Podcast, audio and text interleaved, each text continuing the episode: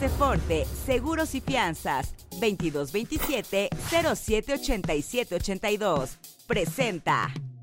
Hay alguien que te trae la noticia del día, aunque aún el gallo no haya cantado.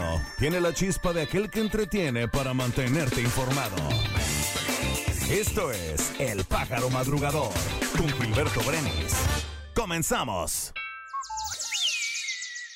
¿Cómo les va? Bienvenidos a un episodio más del Pájaro Madrugador. Llegamos al viernes, lo logramos y ¿qué creen? Estamos estrenando mes, el último de este 2023. Quedó en verso y sin esfuerzo. Muchas felicidades este día a Eloy, Eligio, Naum, Natalia, Simón Cirineo, Edmundo Campeón, Alejandro Bryant y Ralph Sherwin, quienes están festejando su santo este día. Hoy, 1 de diciembre, es el día 335 del año. Faltan 30 para que termine este 2023. Hoy no circulan en la Ciudad de México los autos con engomado color azul, terminación de placa 9 o 0. Recuerden que esta restricción inicia a las 5 de la mañana, termina a las 10 de la noche y es válida en todas las alcaldías de la Ciudad de México y todos los municipios del Estado de México. Tampoco circulan los permisos provisionales. Hoy en Puebla Capital tendremos una temperatura máxima de 23 grados, una mínima de 12 con cielo medio nublado. El dólar se cotiza a la compra en 16 pesos con 83 centavos y a la venta 17 pesos con 84 centavos. El euro se cotiza a la compra en 18 pesos con 40 centavos y a la venta 19 pesos con 30 centavos. Un día como hoy. Hoy es el Día Mundial de Lucha contra el SIDA el Día Nacional del Químico y de la Química. Está cumpliendo 57 años Julio Preciado, 35 años Zoe Kravitz, 78 años Beth Midler, 88 años Woody Allen, 50 años León Larrey y a todos ellos y a todas ellas, muchas felicidades.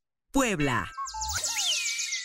La Secretaría de Bienestar otorgó producto lácteo en cinco municipios, incluidos Zacatlán, en donde la titular de la dependencia, Elsa Ruiz Betanzos, expuso que hoy la entidad cuenta con un gobierno estatal que está con la gente y que impulsa programas reales y no de escritorio. Señaló que esta es una de las principales encomiendas del mandatario Sergio Salomón Céspedes Peregrina, pues ha sido claro en la instrucción con sus colaboradores, estar con la gente y escuchar de cerca sus necesidades para ejecutar programas sociales que realmente impacten y transformen sus vidas. Como muestra de que Puebla tiene un gobierno presente y cercano a todos los sectores de la sociedad, el gobernador Sergio Salomón Céspedes Peregrina asistió a la sesión ordinaria del Consejo Directivo de la Cámara de la Industria Textil Puebla Tlaxcala sostuvo que los miles de empleos generados por el sector empresarial contribuyen al progreso y desarrollo del Estado y a su vez a la gobernabilidad del mismo. Invitó a los integrantes de esta Cámara a impulsar empresas socialmente responsables y a propiciar el bienestar de las familias de sus trabajadores. La Secretaría de Salud informa que concluyó la primera etapa de basificación del personal de la salud en Puebla como parte del proceso de centralización al sistema IMSS Bienestar, después de que 1.361 trabajadores tramitaron su plaza permanente que brinda certeza laboral y cumple con el objetivo del presidente Andrés Manuel López Obrador y del gobierno de Sergio Salomón Céspedes Peregrina para fortalecer estos servicios a nivel nacional y estatal. Para que la aplicación de justicia sea pegada a derecho, el gobernador Sergio Salomón Céspedes Peregrina, a través de la Secretaría de Gobernación, llevó a cabo una reunión de coordinación en materia de actuación para casos de intento de linchamiento con autoridades municipales con la finalidad de garantizar la implementación adecuada del protocolo de intervención ante estos eventos. Más de 140 elementos de seguridad pública municipal y 25 autoridades de las regiones de Amozoc, Tepeaca y Tecamachalco participaron en este encuentro donde el gobierno del estado busca privilegiar la resolución de conflictos por la vía del diálogo y la legalidad. La preparatoria Anáhuac confirmó la expulsión del joven agresor de Lomas de Angelópolis. La tarde de ayer, la preparatoria Anáhuac Puebla, perteneciente a la Universidad Anáhuac, emitió un comunicado en el cual detalló las razones por las cuales se decidió a tomar esta medida. Cabe recordar que el miércoles pasado la institución decidió suspender temporalmente al alumno integrante de su plantel en lo que se resolvía la situación del joven en los hechos que lo involucran en las agresiones contra un guardia de seguridad.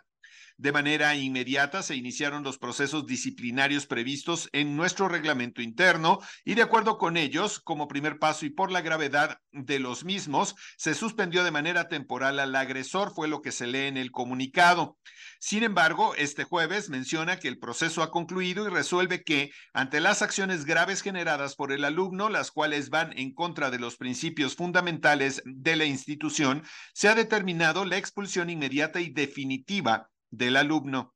País.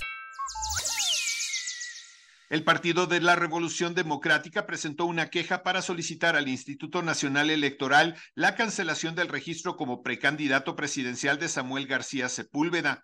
Ángel Ávila, representante del Sol Azteca ante el órgano electoral, señaló que no puede desempeñar el cargo de gobernador y precandidato al mismo tiempo.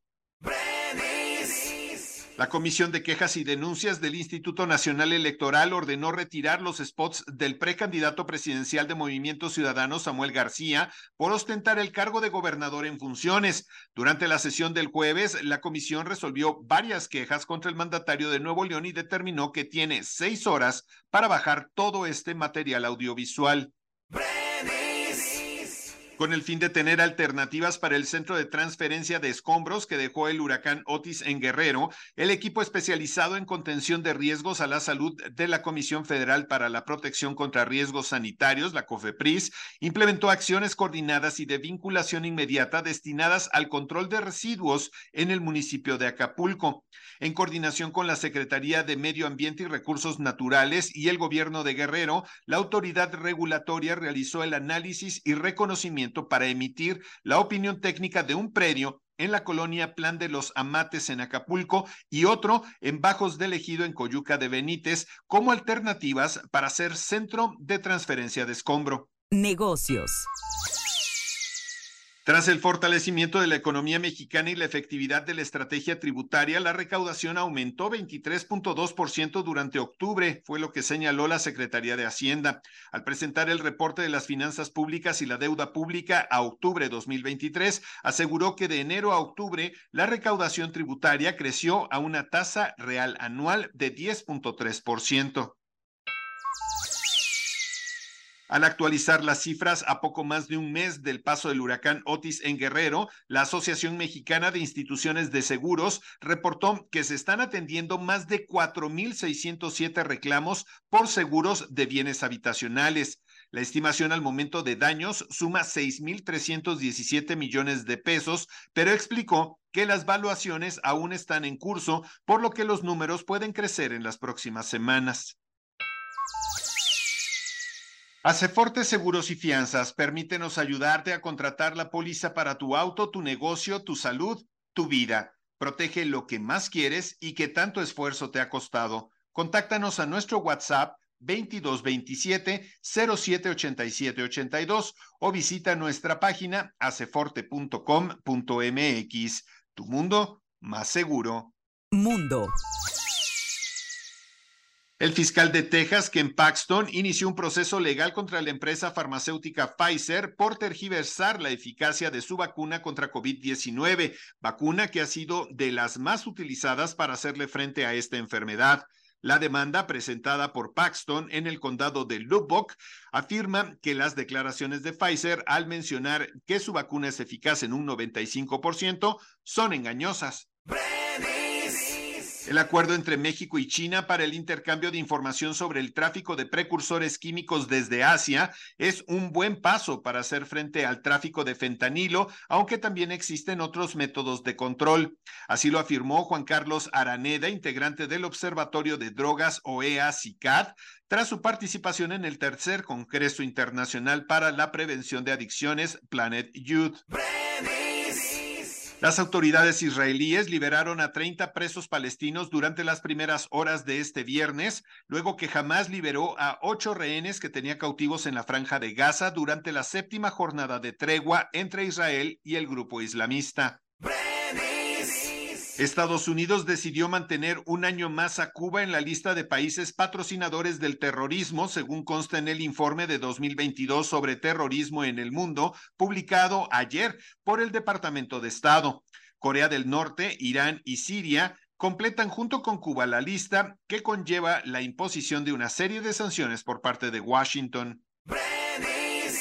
El legislador republicano George Santos, en actitud desafiante, se negó a renunciar y dijo el jueves que su expulsión del Congreso antes de ser condenado sentaría un precedente que significaría la ruina de muchos miembros del organismo. Republicanos y demócratas han presentado resoluciones para expulsarlo y se prevé la votación para este día. Deportes. El piloto de Fórmula 1, Valtteri Bottas, reveló que su calendario en el que posó desnudo se agotó y recaudó aproximadamente 150 mil dólares, dinero que se destinará a la investigación para la cura del cáncer de próstata como parte de la iniciativa Movember. Bronny James, hijo de la estrella de Los Ángeles Lakers, LeBron James, recibió este jueves el visto bueno de los doctores para volver a la total actividad deportiva tras el paro cardíaco que sufrió en julio y volverá a entrenarse la próxima semana con su equipo universitario de baloncesto USC Trojans. El Comité Olímpico Internacional publicó ayer un mensaje de condolencias por la muerte del ex secretario de Estado estadounidense Henry Kissinger, quien era miembro de honor de la organización deportiva y fue clave en la reforma de esta tras los escándalos surgidos con la elección de Salt Lake City 2002. Cristiano Ronaldo afrontó una demanda colectiva por al menos mil millones de dólares en daños por participar en la promoción de criptomonedas de la plataforma Binance. La demanda presentada el lunes en un tribunal del sur de Florida alega que la promoción que el atacante portugués hizo de esta compañía fue engañosa e ilegal la euforia por ver en acción a Lionel Messi en su primera temporada completa en la MLS provocó que se agotaran los abonos para la temporada 2024 del Inter Miami CF a pesar de que ni siquiera se ha anunciado el calendario de partidos. El Inter Miami publicó un comunicado para informar que se agotaron los abonos para la temporada 2024 de la MLS y anunció la creación de un registro para los interesados que quieran recibir información de los boletos que se venderán de manera abierta para los partidos de local del equipo. Espectáculos. Alejandro Fernández está de regreso en su tierra natal con su esperada gira Amor y Patria, una experiencia que promete cautivar a sus fans en diversas ciudades de nuestro país. Las ciudades confirmadas hasta ahora son Guadalajara, Villahermosa, Tuxtla Gutiérrez, Mexicali, Tijuana, Pachuca y Ciudad de México. Mauricio Ockman está soltero, terminó su noviazgo con Paulina Burrola, así lo confirmó el propio actor durante su más reciente encuentro con los medios de comunicación. El artista se sinceró con la prensa y pese a que no quiso compartir los motivos de su rompimiento con la modelo sonorense, aseguró que su diferencia de edad de 13 años no influyó en esta decisión. A través de una videollamada, la conductora Galilea Montijo dio a conocer que tiene COVID por tercera ocasión. Dentro de los síntomas que está padeciendo en este momento están vómitos, náuseas, dolor corporal y menciona que un terrible dolor de garganta. También ha dado a conocer que su hijo Mateo resultó contagiado. Lenny Kravitz habló abiertamente sobre el episodio de abuso sexual que sufrió en plena adolescencia a manos de una amiga de su niñera que entró en su cuarto para tocar sus partes íntimas. El músico, hoy de 59 años, ya se había pronunciado sobre este suceso en su autobiografía Let Love Rule, publicada en 2020, pero ahora volvió a hablar sobre el tema para aclarar que nunca se sintió traumatizado por lo ocurrido, hasta el punto de describir ese encuentro no consentido como una experiencia y una lección. Hemos llegado al final del programa. Muchísimas gracias por habernos acompañado. Que tengan un excelente fin de semana. Oigan, y no sean gachos, mañana 2 de diciembre es mi cumpleaños. Así que si se toman un minutito para felicitarme en redes sociales, eso será muy padre y lo voy a agradecer muchísimo. Pásenla muy bien. Nos escuchamos el lunes cuando ya tendré 56 añotes. Hasta entonces. Aceforte, Seguros y Fianzas, 2227-078782. Presentó. Hasta aquí, el pájaro madrugador. Nos escuchamos el lunes.